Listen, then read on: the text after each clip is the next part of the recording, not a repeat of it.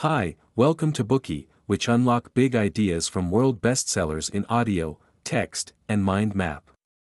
Please download Bookey at Apple Store or Google Play with more features. Get your free mind snack now. Today we will unlock the book Upheaval, Turning Points for Nations in Crisis. The book interprets seven case studies of national responses to major crises. By delving deep into 12 factors influencing individual approaches to crises, Diamond explores how nations and individuals can build a crisis framework. This framework can help us respond to future crises calmly and effectively rather than anxiously and hastily. Diamond defines a crisis as a critical juncture or a turning point. These occur only a few times in a person's lifetime. They could manifest as a career crisis, grief over the death of a loved one or acrimony associated with a divorce. In the context of a nation, a genuine crisis occurs only once in centuries. For example, Brexit and the Fukushima reactor accident in Japan were unprecedented national crises. On top of those major crises, there are minor turning points. These could be, at the personal level, school exams or moving house or, at the national level, a general election. But a crisis or, as the book says, an upheaval, is the critical moment that can shape a person's life or determine a nation's future. In these critical moments, if one takes a wrong step, one could easily fall into feelings of helplessness, regret, or self-pity. On the national level, failure in crisis could manifest as societal collapse. Therefore, it is vitally important to find effective responses to personal crises. Examining a crisis framework to learn how humans deal with personal crises and even national crises may help us better respond to similar events and experiences in the future. Jared Diamond is well qualified to study the topic of crisis.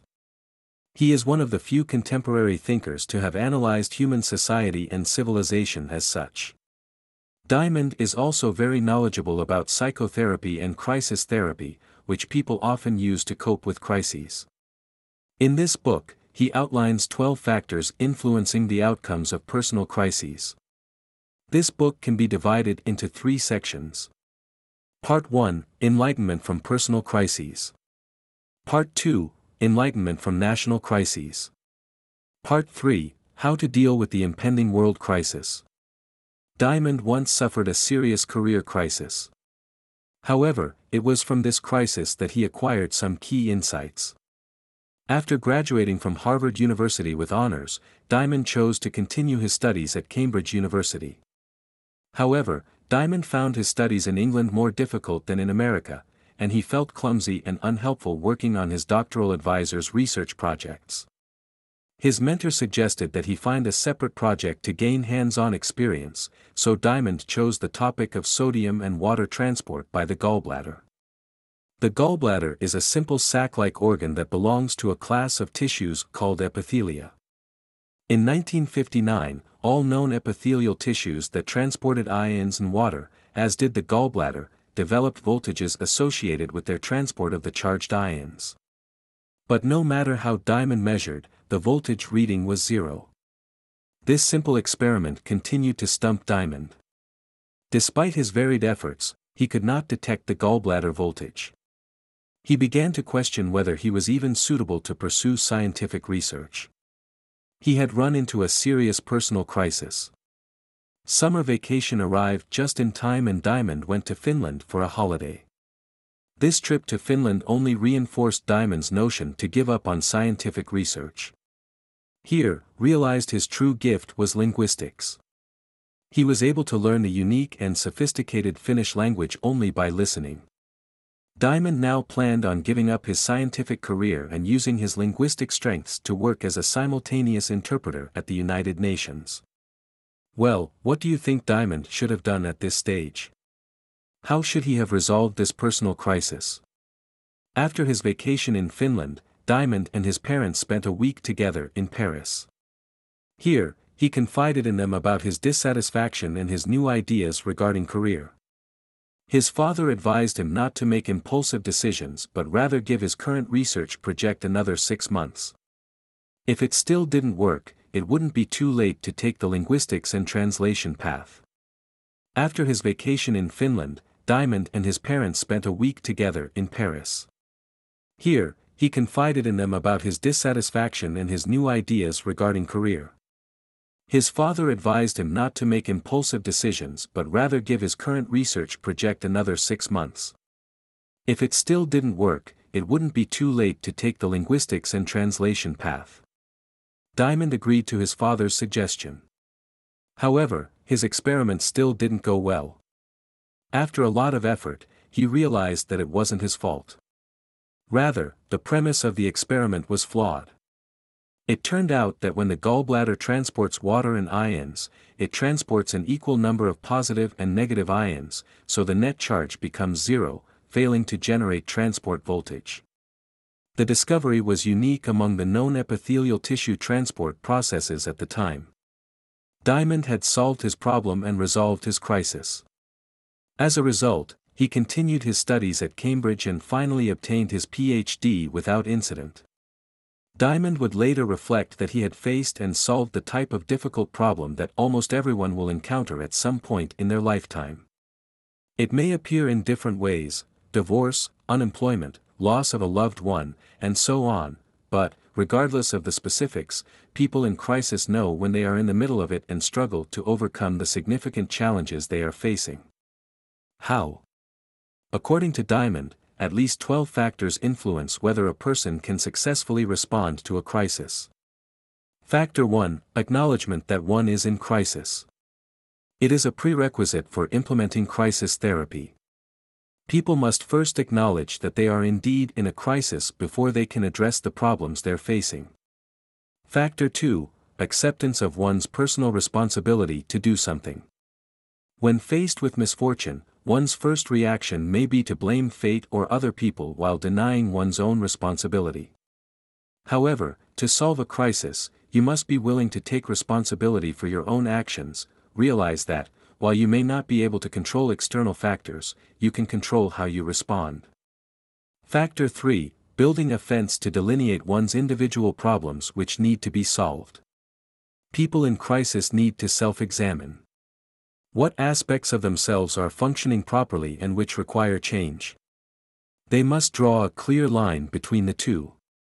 All of these factors aim to clarify the situation and help people achieve calm within a crisis. The next five factors actively address problems while seeking help from without as well as within.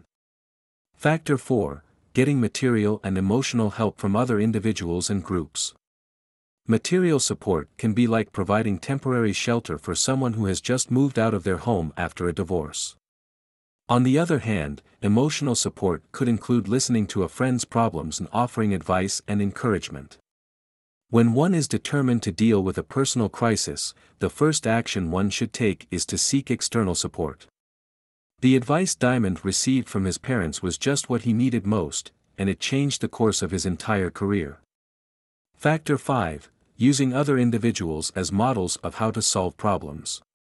The successful ways that others have dealt with similar crises can be a tremendous inspiration to us.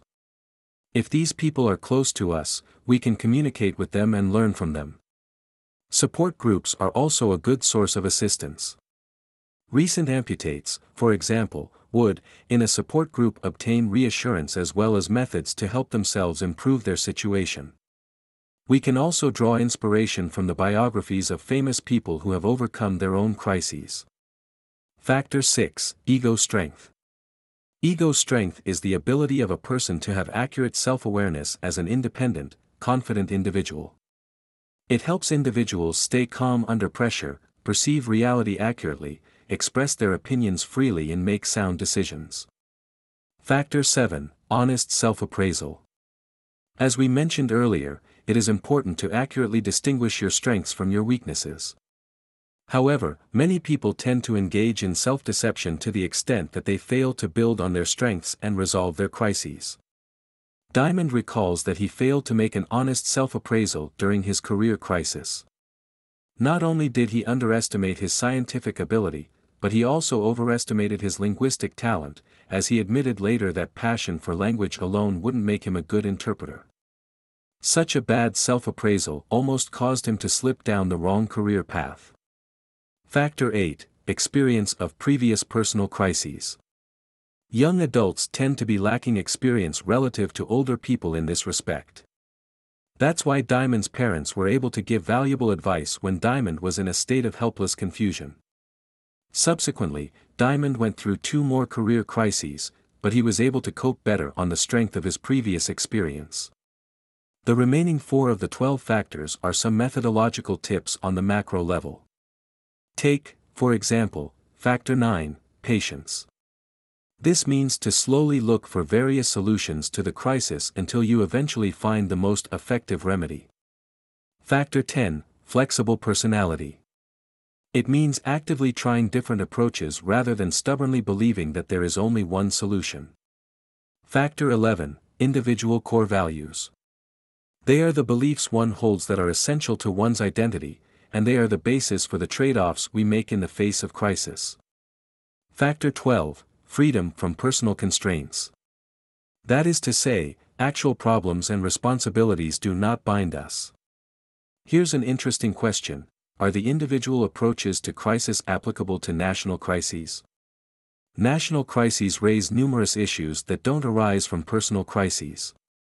These may include questions of leadership, group decision making, national institutions, etc. However, there are still many similarities between the two. National crises cannot be resolved absent the cultural context of the nations in which they occur. When individuals are coping with a crisis, they are also under the influence of their cultural contexts. Diamond believes that a correlation exists between personal and national traits. There are likewise 12 factors influencing national crisis outcomes. And seven of these factors directly parallel those which influence personal crisis outcomes. These include national consensus that one's nation is in crisis, acceptance of national responsibility to do something, building a fence to delineate the national problems needing to be solved, getting material and financial help from other nations, using other nations as models of how to solve the problems, honest national self-appraisal, and historical experience of previous national crises. Two factors have a comparatively abstract and less direct relationship. These are dealing with national failure and freedom from geopolitical constraints. Three other factors are implicitly similar national identity, situation specific national flexibility, and national core values. We will discuss them in detail in the next section. That concludes the first part of our Bookey. Here, we used Diamond's personal crisis as an example to illustrate the 12 factors that influence an individual's response to crisis. These factors can serve as a reference to resolve national crises. Today we are just sharing limited content. To unlock more key insights of world-class bestseller please download our app. Just search for Bookey at Apple Store or Google Play, get your free mind snack now. Dir hat dieser Podcast gefallen? Dann klicke jetzt auf Abonnieren und empfehle ihn weiter. Bleib immer auf dem Laufenden und folge uns bei Twitter, Instagram und Facebook. Mehr Podcasts findest du auf meinpodcast.de.